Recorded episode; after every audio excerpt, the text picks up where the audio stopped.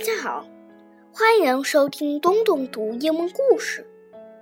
圣诞节快到了，所以接下来的几天我会给大家读跟圣诞节有关的故事。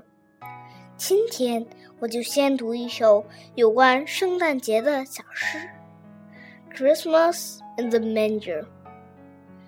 I am the star that shines in the east. I light the stable for man and beast.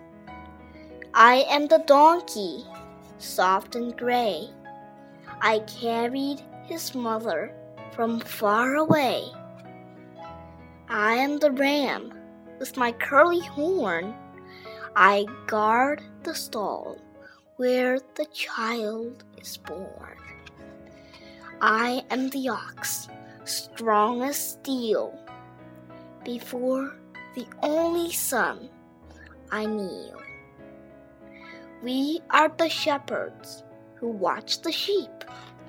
Tonight, a holy watch we keep. We are the wise men, gifts we bring for baby Jesus, our newborn King. I am Mary, the mother mild. How I love my tiny child. I am the baby asleep in the hay, and I am the reason for Christmas Day.